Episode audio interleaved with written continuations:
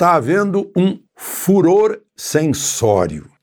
Censuraram agora até o futuro, um documentário que ainda não viram, mas não pode publicar antes da eleição, contrariando o que está expresso na Constituição no artigo 220, que fala em total liberdade de informação em qualquer meio, de qualquer tipo, e é vedada a censura, nenhuma lei vai ter restrição à informação, né? simplesmente desconsideraram isso. Não houve nenhuma votação no Congresso eh, revogando o artigo 220 da Constituição, que inclusive não seria possível fazer tudo num dia, né? porque precisa de duas votações na Câmara, duas no Senado, com 60% no mínimo dos votos dos deputados e senadores.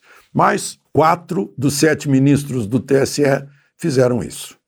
Votaram pela, pela censura. Eh, o, o, os ministros Lewandowski, Alexandre de Moraes, Benedito Gonçalves uh, e Carmen Lúcia, que estava no maior dilema, né? porque ela, quando assumiu o Supremo, a presidência do Supremo, ela disse com a voz embargada: cala a boca, já morreu. E agora ela está mandando cala a boca. Uh, votaram contra essa censura os ministros Raul Araújo, Sérgio Banhos e Carlos Horbach nenhum deles indicado por Bolsonaro, mas deu 4 a 3.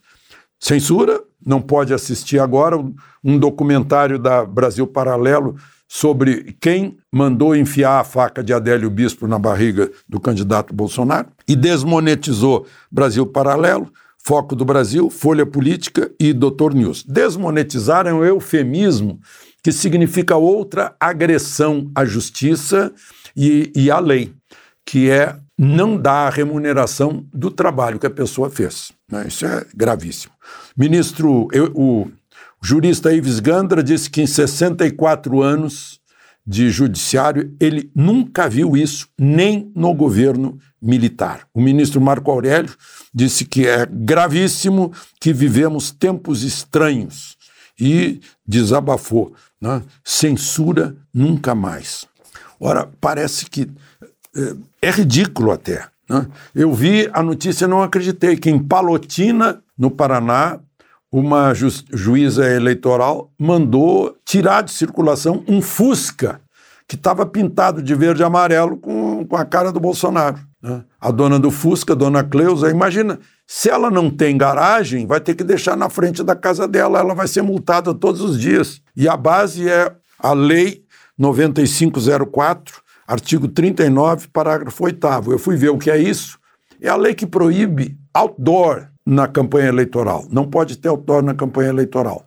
Aí eu fui ver outdoor, o que, que é isso? É, porque é uma palavra americana, uma palavra eh, da língua inglesa que significa qualquer atividade ao ar livre. Vejam só a confusão por usar um termo estrangeiro, um estrangeirismo. Eu vou fazer um churrasco no, no pátio da minha casa, eu estou fazendo um, um churrasco outdoor. Né? É, mas aí eu fui no, no, dicionário Aurélio, da Positivo, e está lá, ah, isso é cartaz de propaganda na beira de estrada, é um painel de propaganda. Ah, tudo bem, agora agora tá. Mas por que, que não escreve em português? Né?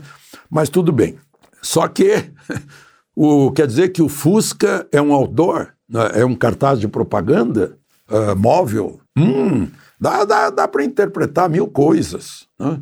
Uh, lá em Chapecó, a loja Perfeito tinha oferecido 22% de desconto para as compras à vista. A Justiça Eleitoral mandou retirar os 22%. Não pode. Então, então esse furor censório cai no ridículo. E, e, é tudo pedido do PT. Eu fico me perguntando por que um candidato precisa de tanta censura. Os jovens haverão de perguntar: né? será que nós vamos sofrer censura? Será que é isso que nós teremos? Né? Eu até fico preocupado, porque amanhã, sábado, é dia 22. De repente, um, um Papa Gregório da Justiça Eleitoral resolve abolir o, o 22 de outubro eh, de, de, dois, de 2022. E aí o que a gente vai fazer? Vai pular de sexta para domingo. Será? De Brasília, Alexandre Garcia.